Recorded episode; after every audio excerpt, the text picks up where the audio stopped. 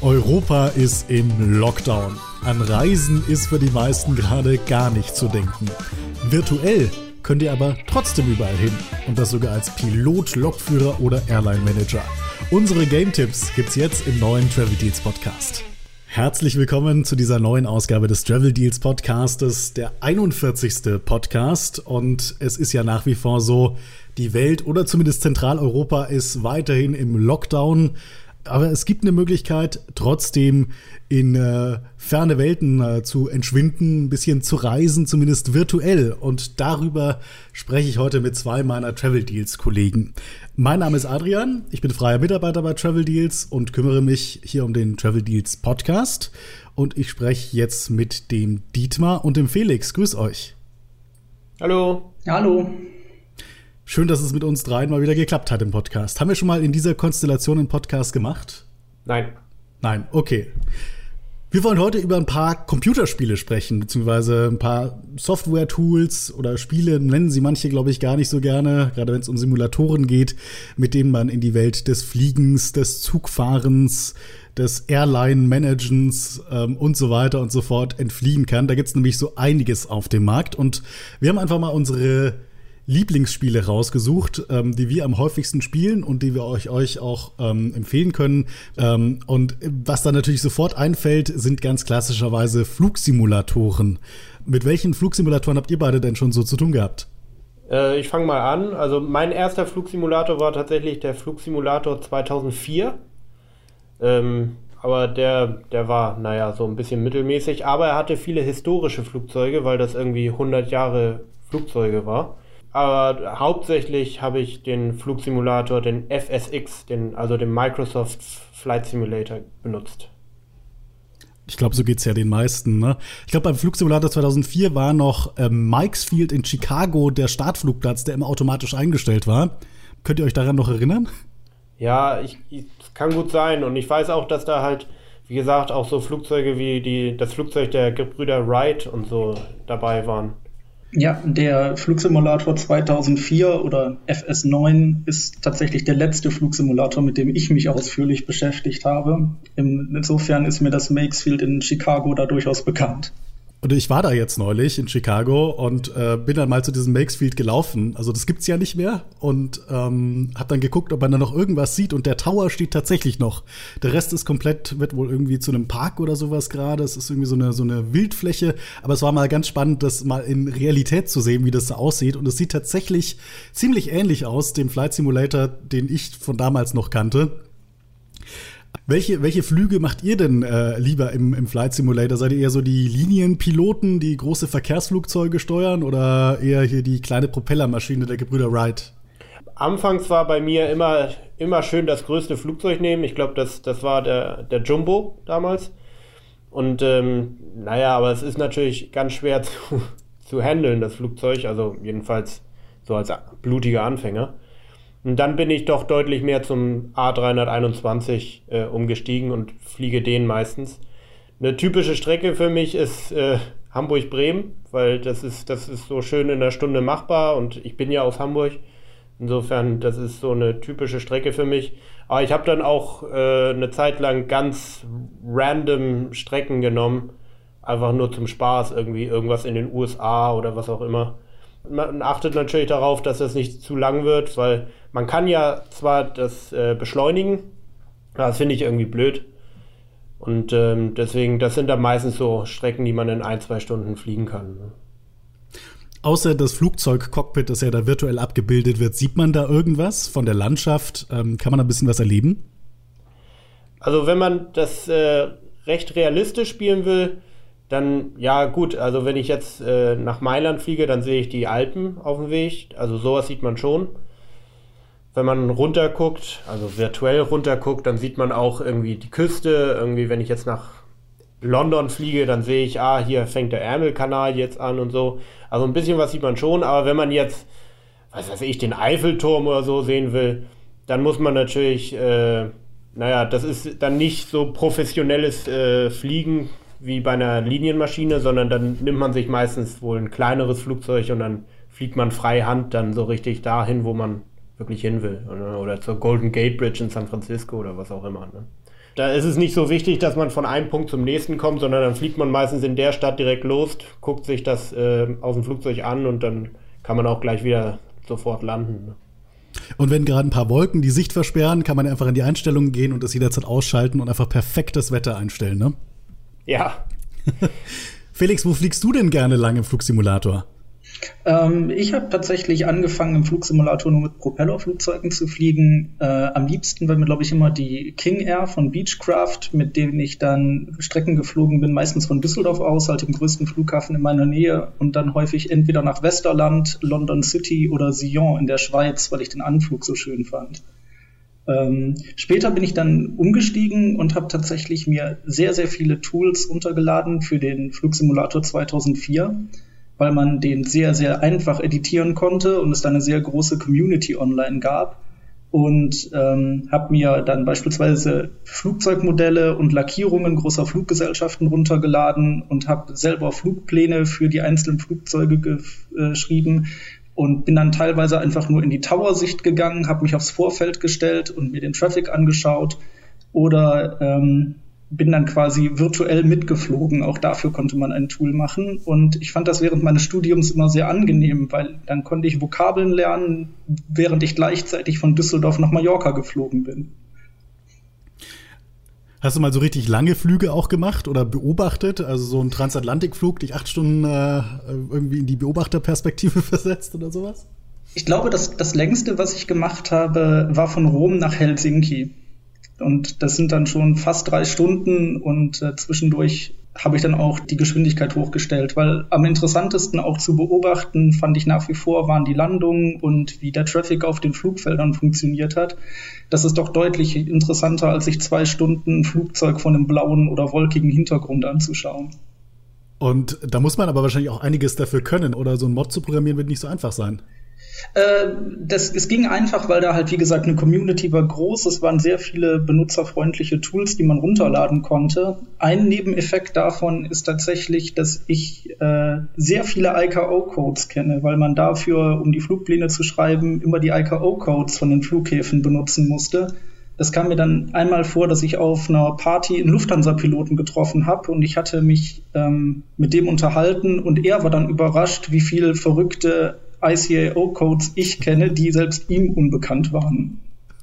Okay, also selbst wenn ich mich damit beschäftigen würde, ich könnte mir die niemals merken, glaube ich. Außer in den USA, das ist ja einfach das immer K und dann der normale ähm, IATA-Code, ne? Exakt. Ja, äh, Felix hat ja gerade erwähnt, ähm, dass er auch viele Lackierungen anderer Airlines runterladen hat. Ich habe sogar einmal eine eigene Lackierung für meine fiktive Airline erstellt. Da habe ich einfach das genommen von irgendeiner anderen Airline und dann mit Paint praktisch übermalt. Das war dann auch ganz, ganz witzig. Also das ist auch etwas, was man machen kann, was ganz interessant ist. Ich möchte gar nicht über die 200 Lackierungen für die, glaube ich, acht Airlines, die ich hatte, reden. Das wäre mir auch peinlich in der Öffentlichkeit. Hat jemand von euch schon den äh, neuen Flight Simulator 2020 ausprobiert, der letztes Jahr rausgekommen ist? Nee. Dann bin ich wohl der Einzige. und ich muss sagen, also die Grafik ist sensationell. Also ähm, das ist schon wirklich, teilweise merkt man gar nicht mehr, wenn man da einen Screenshot macht, ist das jetzt Realität oder ist das Flugsimulator? Und tatsächlich ist es ja so, dass sich Microsoft bzw. Asobo Studios da was einfallen hat lassen. Und zwar haben die Luftbilder zusammengefügt. Fast aus der ganzen Welt, also natürlich Ausnahmen, wo dann nichts verfügbar war, aber Luftbilder oder zumindest Satellitenbilder. Und Deswegen kann man diesen Flugsimulator auch nicht vollständig runterladen oder könnte man schon, aber davor bräuchte man ein komplettes Rechenzentrum, sondern das wird quasi gestreamt. Man kriegt immer die aktuellsten Luftbilder quasi auf den Rechner gestreamt und hat dadurch eine sensationell gute Qualität. Also da kann eigentlich jeder zu seinem Haus zu Hause hinfliegen und wird es wiedererkennen. Ja, macht unglaublich viel Spaß hat aber auch seine Nachteile. Also man merkt, der Flugsimulator ist nur nicht so ganz ausgereift. Äh, zum Beispiel hat der komplette Stuttgarter Flughafen einfach gefehlt. Ne? Also den haben sie irgendwie nicht vergessen, aber es hatte irgendwelche Gründe, warum man den erst nachträglich reinbaut und so weiter und so fort. Und ich muss auch sagen, was die Realität bei den Flugzeugen angeht, die können zwar ziemlich viel, sind auch unglaublich detailliert, modelliert, aber zum Beispiel beim A320, der ja mit dabei ist, fehlen einfach sehr, sehr wichtige Funktionen, die man braucht, wenn man das Spiel in einem hohen Level betreiben möchte. Aber ansonsten, ja, cooles, cooles Ding, coole Plattform auch, vor allem für zukünftige Add-ons. Äh, Freue mich schon drauf, wenn da mal ein anständiger A320 rauskommt, weil mit dem fliege ich mich am liebsten. Und kann man es dann auch offline spielen? Äh, kannst du auch, ja, allerdings dann halt mit reduzierter Qualität, da fehlen dann halt diese Luftbilder. Mhm. Genau, das ist dann halt wie im FSX, vielleicht ein bisschen besser oder so. Ein paar Sachen sind dann natürlich schon, schon schöner gemacht. Aber diese Luftbilder natürlich, die bekommt man nur eben, wenn man es streamt. Man kann auch das gesamte Paket irgendwie runterladen, habe ich mal gehört. Aber wenn man nicht in seinem Hinterhof noch irgendwie ein großes Rechenzentrum hat mit 100.000 Festplatten drin, dann wird es relativ eng, das alles runterzuladen. Was ich übrigens gerne mache, ähm, ist auch Online-Spielen. Es gibt zwei so Plattformen. Der eine, die ich regelmäßig benutze oder schon länger nicht mehr benutzt habe, aber ziemlich cool ist, ist Fatsim. Und zwar spielt man da quasi mit anderen Piloten in einem Netzwerk. Kennt ihr das? Ja, kenne ich, ja. Ich habe davon auch tatsächlich mal gehört. Ich hatte mich für, für sowas auch angemeldet, aber es tatsächlich nie selbst gemacht. Genauso sieht es bei mir auch aus. Also es ist so, dass man ist in einem Netzwerk ähm, mit anderen Piloten, fliegt quasi in der virtuellen Welt. Ähm, und es gibt zum einen natürlich Piloten und Air Traffic Controller, also Fluglotsen. Und diese Fluglotsen, die geben einen dann natürlich wie in der Realität Anweisungen. Ist jetzt nichts, um da ganz schnell irgendwie reinzukommen, weil man muss sich zum einen natürlich mit der ganzen Funkphrasiologie beschäftigen und mit der Navigation und muss auch wissen, wie man jetzt so ein Flugzeug halt entsprechend der Regeln und so weiter navigiert. Ähm, so kompliziert ist es aber auch nicht. In ein paar Tagen hat man sich da reingefriemelt und dann macht es unglaublich viel Spaß, so, solange die Lotsen online sind. Muss man sich dafür dann die entsprechenden Flugzeugmodelle runterladen, mit denen man fliegt, dass die quasi von Fazim bestellt werden oder kann man sich eigene Flugpläne erstellen und sich dann frei in der Welt bewegen? Also es ist so, du nutzt einen ganz normalen Flugsimulator äh, mit den Flugzeugen, die zum Beispiel schon im Flugsimulator drin sind oder auch Add-ons, die ein bisschen professioneller sind und verbindest dich dann einfach über ein Programm, das heißt bei Fazim Squawkbox verbindest du dich quasi mit diesem Online-Netzwerk und dann bist du da drin und da kannst du dann frei fliegen. Du musst natürlich dann auch immer, also zumindest wenn du AFA fliegst, einen äh, Flugplan bei der Flugsicherung quasi einreichen. Ähm, die verarbeiten das dann und dann kriegst du ganz, wie das im echten Leben auch funktioniert, dann äh, eine Clearance für den Flug. Okay. Was ja auch ganz interessant ist, dass es ja auch so virtuelle Airlines gibt, ne? wo man dann sagt, gut, ich registriere mich bei der, was weiß ich, Lufthansa und dann äh, fliegst du halt Flüge, die so richtig im Lufthansa-Flugplan stehen. Ne? Genau so das, äh, ist fand es. ich ja. ganz interessant, ja. Genau, also da kann man dann auch ähm, zu einem Mitglied werden und dann kann man natürlich auch innerhalb dieser Organisation irgendwie aufsteigen. Dann wird man irgendwann äh, Captain und äh, irgendwann wird man dann da ähm, Leiter dieser virtuellen Airline und äh, macht die Flugpläne und solche Sachen. Also es, das ist schon ziemlich cool, was es da gibt. Und auch Fluglotse kann man werden natürlich während man als Pilot in diesen Online-Netzwerken keine Ausbildung oder sowas braucht. Man muss sich trotzdem natürlich mit den Regeln ein bisschen auskennen, aber man kann einfach fliegen. Ne? Also auch wenn man da der absolute Noob ist, kriegt man halt dann eins auf den Deckel vom Lotsen, wenn man nicht das macht, was er sagt. Aber ähm, Lotse kann man auch werden und für Lotse braucht man äh, tatsächlich eine Ausbildung. Da gibt es auch verschiedene Levels. Und äh, wie ich von jemandem gehört habe, den ich kenne, ist es teilweise gar nicht so einfach, weil die halt sehr viele Interessenten haben und immer nur eine gewisse Zahl an ähm, Menschen jedes Jahr ausbilden. Das kann man, kann man auch machen in diesen Online-Netzwerken. kostenlos, ja. ja. Und ich muss auch sagen, ich habe äh, viele, viele von diesen Lotsen, mit denen ich mich unterhalten habe, die waren zum Teil Kapitäne oder Piloten bei richtigen Airlines und machen das halt einfach zum Spaß, um quasi die andere Seite kennenzulernen. Und dadurch hat man schon einen sehr, sehr hohen Realitätsgrad in dem ganzen, in dem ganzen Spiel. Was mich in dem Kontext interessieren würde, hat sich da irgendwie in dem letzten Jahr die Nutzerzahl signifikant erhöht, weil die Leute halt mehr Zeit zu Hause verbringen und gerade Leute aus der Branche mehr Zeit zu Hause verbringen müssen oder ist das stabil geblieben? Ich muss sagen, ich bin schon länger nicht mehr in Fatzim geflogen, aber im Frühjahr 2020, äh, da war schon merkbar mehr los als sonst. Jetzt haben wir zwei bekannte Flugsimulatoren durchgesprochen, Flight Simulator 2020 und äh, den FSX. Es gibt aber noch mehr, die jetzt nicht von Microsoft sind. Welche sind das denn? Ja, zum Beispiel gibt es ja X-Plane. Der soll ja auch sehr gut sein. Habe ich selber noch nicht äh, benutzt. Aber was bei dem anders ist als beim Flight Simulator zum Beispiel, ist, dass der auch auf Mac läuft. Ne? Also der Microsoft Flight Simulator funktioniert ja nur auf Windows. Und X-Plane, wenn man nur ein Mac zu Hause hat, ist dann äh, so ziemlich die einzige einigermaßen gleichwertige Alternative. Und ich muss Aber sagen, selber bin ich noch nicht geflogen. also ich habe nur Let's Plays geguckt ähm, mit X-Plane und muss sagen, die Grafik ist schon ein ganzes Stück besser als bei FSX. Ja. Also wenn man sich jetzt nicht den FS ich auch. 2020 zulegen möchte ähm, und auf Wert auf eine gute Grafik legt, um eben in fremde Reisewelten zu entschwinden, dann am besten ja sich mal den X-Plane angucken. Jetzt haben wir gerade über FATSIM vorhin gesprochen und äh, FATSIM ist ja dieser Air Traffic Simulator. Ähm, jetzt kann man auch in die andere Rolle schlüpfen, bei FATSIM zum einen als Fluglotse, was ein bisschen kompliziert ist, oder man lädt sich einen der zahlreichen ATC-Simulatoren runter, Air Traffic Control Simulatoren, wo man dann quasi zum Fluglotsen wird. Dietmar, damit kennst du dich ziemlich gut aus, ne? Ja, das macht mir schon ziemlich viel Spaß. Da gibt es ja, wie du sagst, ganz viele verschiedene Versionen. Äh, auf dem Computer spiele ich am liebsten den 3D Tower Pro. Den gibt es auf Steam, aber den gibt es auch auf einer anderen Seite dann günstiger. Äh, oft für so 25 Euro.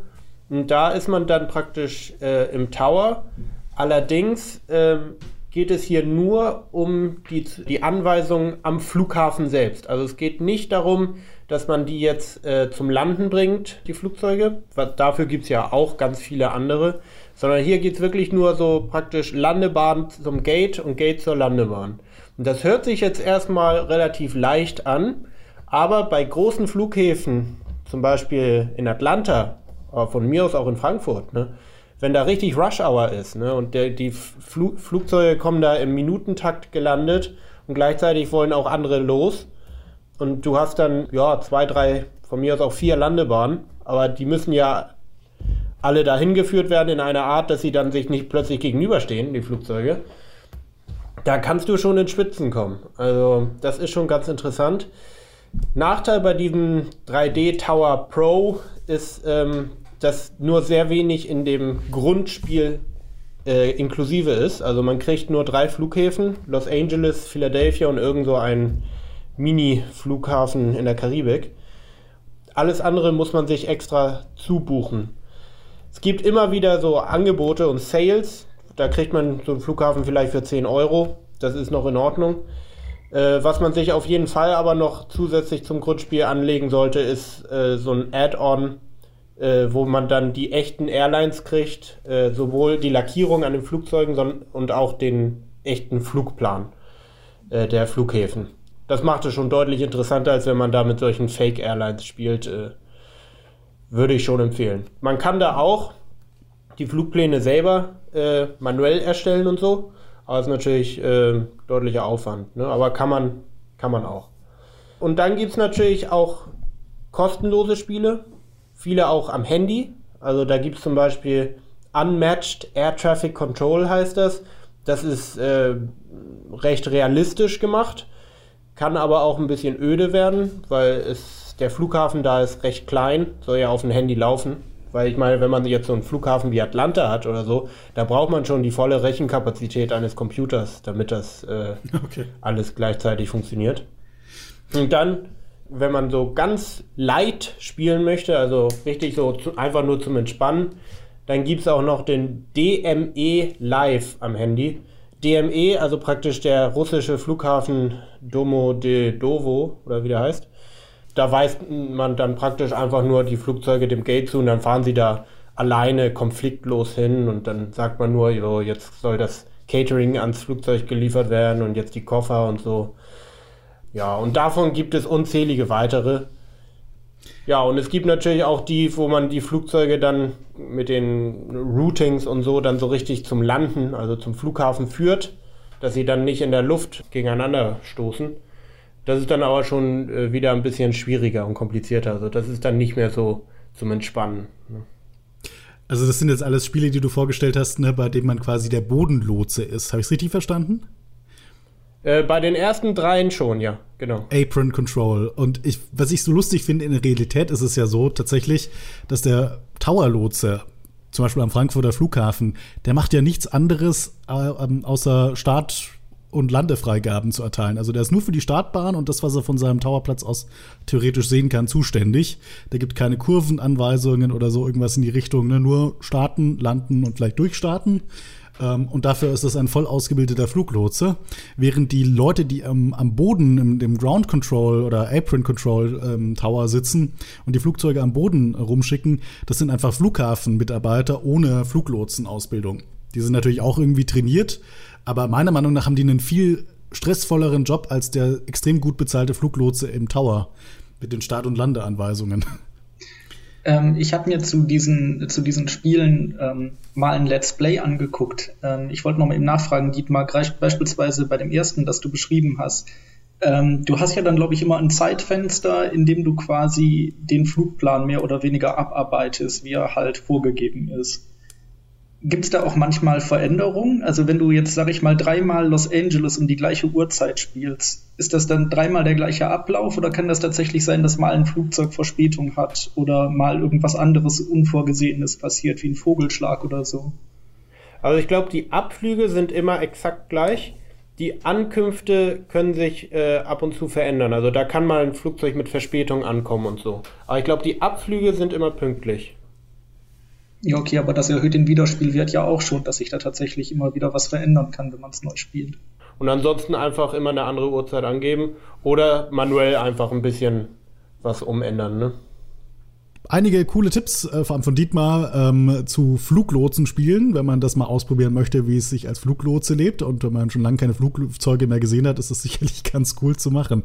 Wenn wir jetzt nochmal eine Stufe in der Airline-Hierarchie höher gehen, ins Management der Airlines. Auch da gibt es Simulationen, wo man Reiseunternehmen quasi managen kann. Äh, Felix, was fällt dir denn dazu spontan ein?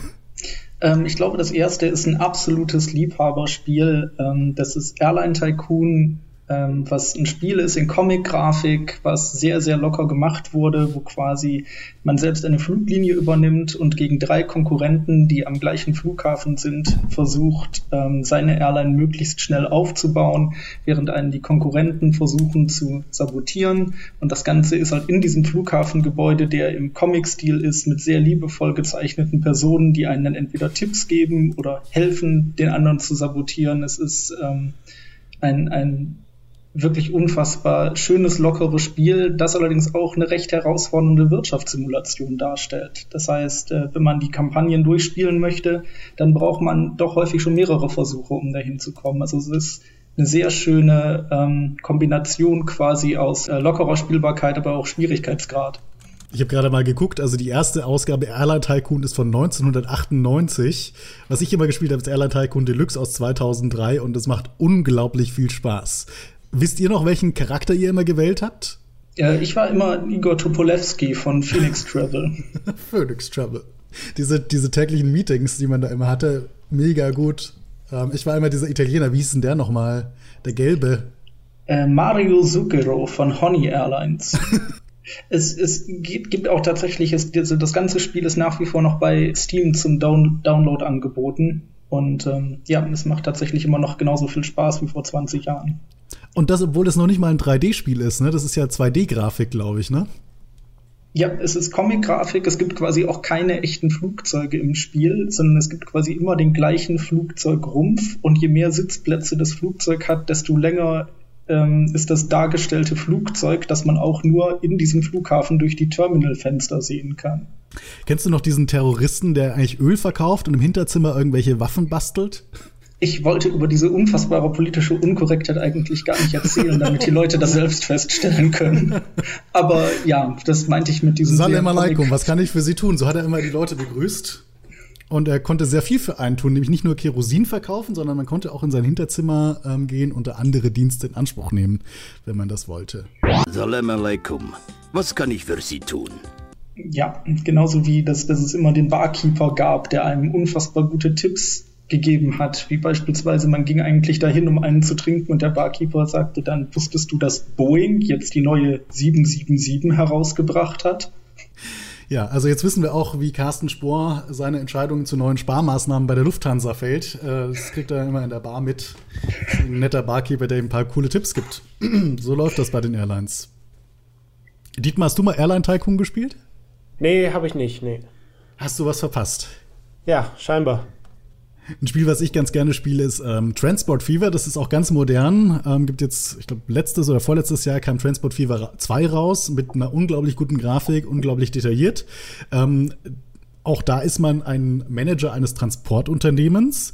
Ähm, Spielmodus ist allerdings ein ganzes Stück anders. Es ist leider nicht ganz so lustig. Ähm, man hat eine 3D-Welt und kann dann da ähm, verschiedene Verkehrswege bauen. Also man kann Flughäfen bauen, man kann Straßennetze, Schienennetze bauen und dann natürlich auch die entsprechenden Fahrzeuge, Flugzeuge einsetzen. Äh, macht auch unglaublich viel Spaß, vor allem wenn man gerne irgendwie sowas aufbaut. Ja, und da gibt es ein Spiel, was ich fast noch lieber spiele als das moderne Transport 4, was eine gute Grafik hat. Das ist auch ein Klassiker, nämlich Locomotion. Hat das von euch jemand gespielt? Nee der Peer hat das gespielt, unser Travel Deals Kollege, und ähm, wir haben schon ausgemacht, wenn wir das nächste Mal zusammen verreisen, dann nehmen wir beide unsere Rechner mit und spielen zusammen Tra äh, Locomotion im Flieger, bauen ein Netzwerk auf, weil das Coole ist, Locomotion kann man auch im Netzwerk spielen. Das heißt, man ist dann in einer virtuellen Welt und baut dann da zum Beispiel seine Schienennetze auf und kann das auch übers Netzwerk machen. Also sollte man sich mal anschauen, Locomotion und Transport Fever, wenn man auf solche Airline- bzw. Reise-, Transportunternehmen, Wirtschaftssimulationen steht. Ich habe letztens erst gelesen, dass Locomotion das erste Spiel war, was ähm, rausgegeben wurde von, ich glaube, Tom Sawyer, der hinterher mit ähm, Railroad Tycoon sehr berühmt geworden ist. Und mit ähm, Rollercoaster Tycoon. Also ich glaube, Rollercoaster, Rollercoaster Tycoon 1 kam auf jeden Fall vor Locomotion, wenn ich mich jetzt nicht täusche. Ja, und Management-Simulationen gibt es ja auch noch dann deutlich mehr. Viele auch einfach online kostenlos spielbar. Oft auch halt gegen echte Menschen auch. Das ist immer sehr interessant. Also ich weiß noch, ich hatte mal so eine, ich weiß nicht mehr die genaue Website. Aber das ist auch schon irgendwie zehn Jahre her, aber ich weiß, die gibt es noch äh, so eine Simulation, da, da hat man dann seine eigene Airline und da muss man halt auch die Flugzeuge kaufen oder mieten und äh, ja, seinen Flugplan herstellen und die, die Preise und gucken, was äh, biete ich an In-Flight Entertainment und an Catering an und alle möglichen Sachen, was soll der Sitz können. Und alles auch in einer richtigen Zeitachse. Also man fängt dann, weiß was ich, in den 60ern an und jeder Tag sind ja, was weiß ich, zwei Monate oder so, äh, gibt es verschiedene Geschwindigkeiten. Und äh, wenn du dann in den 60ern bist, dann kannst du dir auch keinen A380 kaufen, dann musst du wirklich mit den Flugzeugen aus der Zeit. Und dann kannst du halt, wie gesagt, äh, entweder das Flugzeug kaufen oder eine andere von einem echten Menschen gespielte Airline sagt, so, äh, den will ich jetzt mal ausflotten und dann kannst du den ziemlich billig übernehmen oder mieten. Also das ist auch ganz interessant wenn man da so ein bisschen Lust hat, sich da so reinzuarbeiten und so, kann das schon deutlich äh, Spaß machen. Aber habe ich jetzt schon länger nicht mehr gespielt. Ja. Ich finde das bei, bei diesen Transport- und Wirtschaftssimulationen halt unfassbar schwierig, eine Balance zu finden, weil gerade die, die Reise- und Flugbranche ja von so unfassbar vielen Faktoren abhängig ist, dass es sehr hart ist, ob es halt super realistisch ist, aber dann als Spieler halt auch unfassbar anstrengend, alle Faktoren zu berücksichtigen. Oder auf der anderen Seite, dass es so simpel gehalten ist, dass es dann auch wieder keinen Spaß macht. Es gibt da ja auch zahllose Apps. Ich spiele beispielsweise gerade ein, äh, spiele bei einer App, das heißt Airline Manager Tycoon. Und ähm, der Bedarf beispielsweise zwischen zwei Städten wird häufig anhand der Bevölkerungsdichte der Städte ähm, ermittelt, sodass man beispielsweise Riesengeld machen kann, wenn man einfach zwischen Südafrika und Indien hin und her fliegt. Was jetzt auch eher unrealistisch ist. Da muss man halt selber wissen, was einem mehr liegt. Also ob man jetzt wirklich sich richtig komplex da ins Thema reinbringen will oder ob man eigentlich nur hin und wieder einfach eine schöne Zeit haben will und ein bisschen was mit Flugzeugen machen, aber ohne dass es jetzt mit dem großen Taschenrechner sein muss. Ne? ja, ich bin eher so fürs äh, eher simpel gehaltene, aber klar, es muss natürlich auch halbwegs realistisch sein. Also, wie du sagst, wenn man jetzt einfach nur ähm, ein 380er von Hamburg nach Frankfurt äh, einsetzt, einmal am Tag und das gilt dann als gut, weil man die gleiche Flugkapazität als mit irgendwie 10 A320ern benutzt hat, ist das auch irgendwie blöd. Ne? Und das ist witzigerweise ein Punkt, wo ich gerne nochmal zum ersten darüber kommen möchte. Während man äh, bei Airline Tycoon Deluxe durch die Comic-Grafik halt unfassbar viel verzeiht, ist der Wirtschaftssimulationsaspekt wirklich gut, weil wenn du ja. da anfängst, beispielsweise Whitebodies auf kurzen Strecken einzusetzen, merkst du plötzlich, Mensch, der Spritverbrauch frisst, frisst mir meine ganzen Gewinne auf. Ich kann die Flugzeuge effektiv nur auf Langstrecken einsetzen.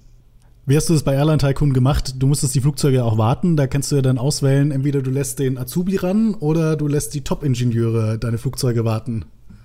Ja, ich habe tatsächlich immer bei den, bei den Top-Ingenieuren. Ich habe ich hab auch immer geguckt, man bekommt am Anfang immer zwei, zwei Flugzeuge. Ich habe immer sofort eins verkauft, von dem Geld das andere aufgerüstet, damit ich möglichst hohe Preise für meine Flüge nehmen kann. Was, was bei, wenn man mit echten Menschen spielt, auch ein bisschen ärgerlich sein kann, ist, also für mich jedenfalls, wenn ich so eine jetzt so eine Airline-Simulation mache, ne, und ich sage so, jetzt will ich hier meine Airline aufbauen und so, dann bin ich ja voll motiviert. Ah, dann muss ich ja warten, weil dann sagen wir mal, ich bestelle dann drei Flugzeuge. So, und im echten Leben dauert das, äh, was weiß ich, ein Jahr, bis ich sie kriege. Und dann muss ich auch im Spiel dann irgendwie vier Tage warten, bis sie dann da sind. Ne? So, und dann heißt, das heißt, ich habe jetzt eigentlich Lust, alles Mögliche zu machen, muss aber warten. Ne? Und dann in einem anderen Moment, wo ich vielleicht überhaupt keine Zeit habe, das zu spielen, da müsste ich jetzt eigentlich eingreifen, weil die Flugzeuge sind geliefert worden und wenn ich sie nicht einsetze, dann machen sie Verlust. Ne? Und das ist so eine Sache, wo man auch wissen muss, habe ich eigentlich die Zeit, um das so konsequent zu spielen, dass ich am Ende auch wirklich das gut mache? Oder äh, ist er jetzt schon abzusehen, dass ich in höchstens zwei Wochen das aufgebe, weil ich da zu viel an Zeitmanagement äh, nicht richtig gemacht habe? Ne? Und das ist halt auch immer so ein Faktor, der ein bisschen blöd ist, gerade bei so Online-Spielen, weil man kann ja nicht den anderen davon spielen. Ne? Aber gleichzeitig äh, muss man auch am Ball bleiben. Ne? Wir haben jetzt ziemlich viel über Flugsimulatoren und alles, was mit der Fliegerei ähm, zu tun hat, gesprochen. Aber zum Reisen gehört ja zum Beispiel auch das Bahnfahren. Da wird es ein bisschen gemütlicher und auch das kann man simulieren. Zum Beispiel gibt es von Microsoft ja auch einen Train Simulator. Hat den jemand von euch schon mal gespielt?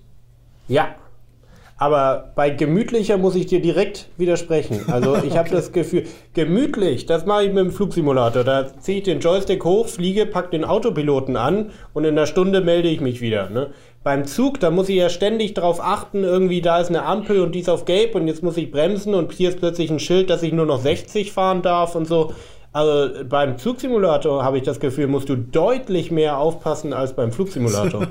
Sag das mal einem äh, Linienpiloten. Ja. Ja, also ich habe auch die Erfahrung gemacht, ich habe noch nie Microsoft Train Simulator gespielt, ähm, aber ein, ein Spiel, was sogar noch ein bisschen professioneller ist. Das kann man, wenn man so Zugfan ist, sollte man sich das auch unbedingt mal angucken. Das heißt Susi. Ähm, Susi wie Zugsimulator. Das ist quasi ähm, eine Software, die auch von echten Lokführern genutzt wird zu Trainingszwecken. Kostet, glaube ich, so 60 Euro in der Vollversion. Aber da ist halt alles komplett realistisch. Also die ganzen Signale und äh, die Zugüberwachungssysteme und so weiter und so fort. Aber um das richtig zu spielen, muss man sich erstmal ein bisschen einlesen und quasi so Lokführerwissen aneignen. Sonst kann man losfahren und dann hat man die ganze Zeit Zwangsbremsung, Zwangsbremsung, Zwangsbremsung, weil die ganzen Sicherheitssysteme einfach dann verhindern, dass man weiterfährt, weil sie eben merken, da sitzt jemand, der total inkompetent ist, am Steuer sozusagen. Ja, das hatte ich ja beim Microsoft Train Simulator auch. Also, das ist echt, wie gesagt, nicht leicht. Was ich noch zum Microsoft Train Simulator sagen kann, da ist auch, äh, wie bei dem anderen Spiel, wo, das ich vorhin erwähnt hatte, sehr wenig in dem Grundspiel drin. Also das heißt, ich kriege dann vielleicht drei Züge und äh, drei Strecken und alles andere muss dann extra gekauft werden und nicht gerade billig. Ich hatte damals so ein Humble Bundle gekauft, wo dann wenigstens äh, schon mal irgendwie 20 Sachen drin waren. Und das war dann dann, dann konnte man wenigstens ein bisschen variieren und so. Aber ansonsten, äh, das Einzige, was ich wirklich ähm, noch selber gekauft habe, dann zusätzlich war die Hamburger S-Bahn. Also die, S, die S1, glaube ich. Und äh, das hat dann Spaß gemacht, weil das war so auch die Strecke, die ich dann immer zur Uni gefahren bin. Also, und es ist schon sehr realistisch gemacht und das ist total toll. Aber ja, es ist, ähm, wenn man so richtig alle irgendwie 100 Züge und Strecken, die es gibt, da äh, kaufen will, dann wird es schon ziemlich teuer. Und wie gesagt, ne, ich, die S-Bahn von Hamburg, nicht, dass man denkt, da wären jetzt alle drei S-Bahnen drin. Nee, nur die S1. Die S3 mhm. kostet dann wieder extra. Ne? Also das kann schon schnell teuer werden. Ne? Und wie gut ist dann die Grafik? Sieht man dann tatsächlich auch irgendwas von den Hamburger Wahrzeichen, wenn man das möchte?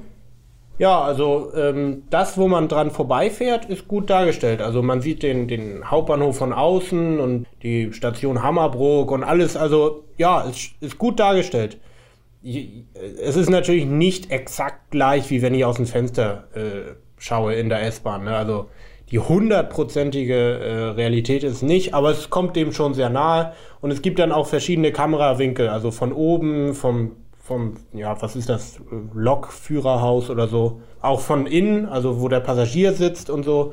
Aber ist schon ganz hübsch. Also du würdest sagen, äh, Zugfahren ist schwieriger als Flugzeugfliegen. Ja, würde ich schon sagen, ja. Also, also als Laie, also wenn man jetzt sagt, ich, ich habe keine Lust, irgendetwas zu lesen, ne? ich möchte einfach nur das Ding anschalten und losfahren, äh, dann kannst du beim Flugsimulator im Zweifel volle Pulle geben, Joystick nach hinten und dann fliegst du irgendwie. Ne? Das ist nicht regelkonform, du hast mit dem Tower nichts abgesprochen, aber du fliegst. Mhm. Äh, bei der, beim Zug, da, wie, wie, du schon sagtest, dann macht er automatisch eine Bremsung und du weißt gar nicht, wie kriege ich diese Bremsung jetzt wieder gelöst. Und äh, danach entgleist er und weiß was ich. Also da kannst du. Und dann ist gar nichts mehr, ne? Äh, also, das ist schon. Also, wenn man komplett alleine ist, ne, und sich überhaupt nichts durchlesen will, dann ist man mit dem Zugsimulator schlechter dran als mit dem Flugsimulator. Was ich immer so schwierig fand, war das Bremsen in den Bahnhöfen, dass man genau richtig am Bahnsteig stehen bleibt. Ich bin meist ein bisschen zu weit gefahren oder zu früh stehen geblieben und so weiter. Ja. Erfordert auf jeden Fall Übung. Ganz schön schwer, ja. Ja, ähm, Felix, hast du mal Zugsimulator gespielt? Äh, tatsächlich nicht. Die einzige Erfahrung, die ich habe außerhalb vom Flugsimulator, war, dass ich einmal Bussimulator gespielt habe. Das dann aber auch relativ schnell aufgegeben habe, als ich gemerkt habe, dass man da nicht so fahren kann wie bei GTA. Gibt ja auch den, den LKW-Simulator. Das ist ja, aber nach, nach einer Weile, finde ich, wird das dann relativ öde, weil man 90% der Zeit auf einer XY-Autobahn ist, die nach Schema F dargestellt wird. Und dann, wenn man in die Stadt dann reinfährt, dann ist die Stadt irgendwie so ein Quadratmeter groß, gerade mal so. Also Hamburg besteht dann nur aus einem Industriegebiet und die nächste Stadt genauso und so weiter. Und das ist nach einer Zeit, dann ist es so gut, das ist eher Autobahn-Simulator und ab und zu mal LKW-Einpark-Simulator, was dann auch noch so schwer ist, dass es dann auch keinen Spaß mehr macht. Ne? Das wollte ich gerade sagen, ja. Das fand ich immer so unglaublich schwierig, diese, äh, diese äh, LKW-Anhänger damit anzuhängen, dann habe ich es auch gelassen. Ähm, Felix, du hast noch was mitgebracht. Ähm, es gibt auch noch andere Spiele, mit denen man in die Reisewelt äh, entfliehen kann, ohne dass man ähm, sich jetzt tatsächlich irgendwie als Lokführer, Pilot oder Airline-Manager engagieren muss. Und auch Spiele, bei denen man tatsächlich was richtig Schönes sieht, ne? Das Schöne daran ist ja, dass, ähm, derzeit, dass es sehr, sehr viele Open-World-Games gibt. Das heißt also Spiele mit einer offenen Welt, die man frei erkunden kann, wo man nicht ähm, beispielsweise wie bei Mario, den ganz alten Spielen, von A nach B, vom Level Anfang zum Level Ende laufen muss, sondern ähm, mit der Welt interagieren kann und sie erkunden kann. Und äh, für mich und meine Freundin ist das in den letzten Monaten tatsächlich auch äh, eine Art Ersatzreisen geworden. Das heißt also, dass wir uns dann tatsächlich zwei, drei Monate jeden Abend bei uns an dem Beamer hingesetzt haben und durch verschiedene Spielwelten gelaufen sind. Teilweise für Spiele, die mir schon bekannt waren und ihr nicht oder auch umgekehrt oder auch, ähm, wo das für uns beide neu war. Zum Beispiel? Wir haben angefangen äh, mit The Elder Scrolls Skyrim. Das war beispielsweise ein Spiel, das ich vorher schon kannte. Und ich habe gemerkt, dass ich im Grunde genommen mich dabei so ein bisschen verhalte, als wäre ich tatsächlich mit ihr unterwegs an einem Ort, den ich schon kenne, sie aber noch nicht. Und dass ich mir überlegt habe, wo kann man zuerst hingehen, ähm, was kann man kennenlernen, was sind Highlights, die ich mir für später aufbewahren möchte es hat sich tatsächlich eine gewisse Reisedynamik und jemanden einen fremden Ort zeigen oder vorstellen eingestellt. Und das ist halt ganz schön für jemanden wie mich, der das halt gewohnheitsmäßig macht, entweder mit Leuten irgendwo hinkommen oder selbst irgendwas neu erkunden, dass wir zumindest bei uns im Wohnzimmer die Möglichkeit hatten, sowas zu machen. Äh, ich muss dazu sagen, wir haben einen Beamer. Das heißt also, wir können eine Wohnzimmerwand mehr oder weniger komplett in diese Welt eintauchen lassen, was uns dann natürlich auch leichter fällt, als wenn man das auf einem kleinen Bildschirm macht, den man vor sich in der Hand hält. Sind diese Spiele echten Orten nachempfunden oder sind das quasi komplett virtuell erschaffene Welten?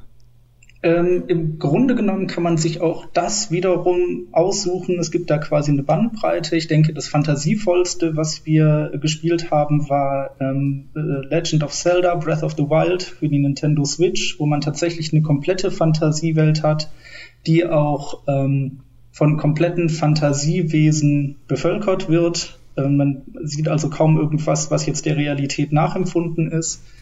Äh, ein Mittelding sind beispielsweise die Welten von, was ich gerade gesagt habe, Skyrim oder auch ähm, The Witcher 3, was tatsächlich eine Fantasiewelt ist, die aber echten Landstrichen nachempfunden sind, die größtenteils von Menschen bevölkert sind, mit denen man interagieren kann, wo dann aber auch der ein oder andere Ghoul oder Drache auftaucht zwischendurch. Am äh, realistischsten äh, sind die drei Open World Teile der Assassin's Creed-Reihe, Origins, Odyssey und Valhalla, wo es tatsächlich keine Fantasiefiguren gibt und nur Menschen und die dann auch tatsächlich echten Orten nachempfunden sind. Aber wie gesagt, mit dem Beamer ist es wahrscheinlich noch mal ein ganzes Stück cooler, das Ganze. Ähm, kann ich mir vorstellen, obwohl es ja mittlerweile auch wirklich riesige Fernseher gibt.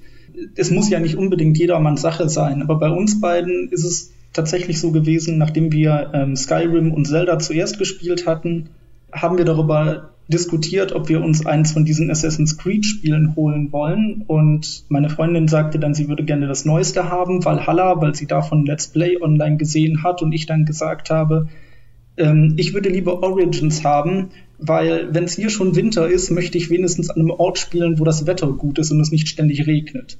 Verständlich. Und was man auch noch machen kann, wenn man in realistische Orte so reisen möchte am Computer, ist natürlich Google Earth. Da kann man ordentlich viel mitmachen. Ist jetzt kein Spiel in dem Sinne, aber ähm, man kann sich es zum Spiel machen. Also es gibt zum Beispiel Websites, die schicken einen irgendwo auf der Welt hin auf, mit Google Street View und dann soll man raten, wo man gerade ist zum Beispiel. Oder sich den äh, Weg zum Flughafen irgendwie erarbeiten ohne zu wissen, wo man gerade ist und so. Also solche Sachen kann man auch machen. Das kann auch ganz äh, witzig sein. Ist natürlich nicht was man, etwas, was man jetzt monatelang äh, machen wird. Aber wenn man so ein bisschen Lust hat, in, ja, in die Welt zu verreisen, zu Hause, dann kann man auch mit Google Earth so ein bisschen sich was angucken. Und das Witzige ist ja, meistens sind das dann ja auch komplette unbekannte Orte, ne? weil die, die Chance, dass man gerade jetzt beim Eiffelturm oder was weiß ich landet, ist ja eher gering. Meistens landet man in irgendwelchen Vororten irgendwo oder irgendwie, was weiß ich, auf einer Landstraße in Belgien. Das kann dann auch ganz witzig sein. Ne? GeoGuessr heißt das Spiel, glaube ich, das du meinst, ne? Ja, genau, aber es gibt auch mehrere Varianten davon. Dietmar, Felix, ich bedanke mich vielmals für eure Einblicke in diese Spielewelt. Ja, hat Spaß gemacht. Jo, vielen Dank. War cool und auch mal ein anderer Podcast, also mal ein bisschen weg vom klassischen Reisen hin zum virtuellen Reisen. Und äh, ja, liebe Travel Deals, Leser, liebe Zuhörer, wenn ihr Spieletipps habt, die ihr den anderen nicht vorenthalten wollt, postet's gerne in die Kommentare unter den Show Notes. Da haben alle was davon, da kann man vielleicht noch was Neues ausprobieren. Und dann auch vielen Dank fürs Zuhören. Nochmal vielen Dank an euch beide. Und wir hören uns dann im nächsten Monat wieder zum neuen Travel Deals Podcast, pünktlich am 20. Mai. Wenn euch der Podcast gefallen hat, lasst gerne 5 Sterne bei iTunes da, abonniert uns bei iTunes und Spotify und dann hören wir uns im nächsten Monat wieder. Bis dann. Bleibt gesund.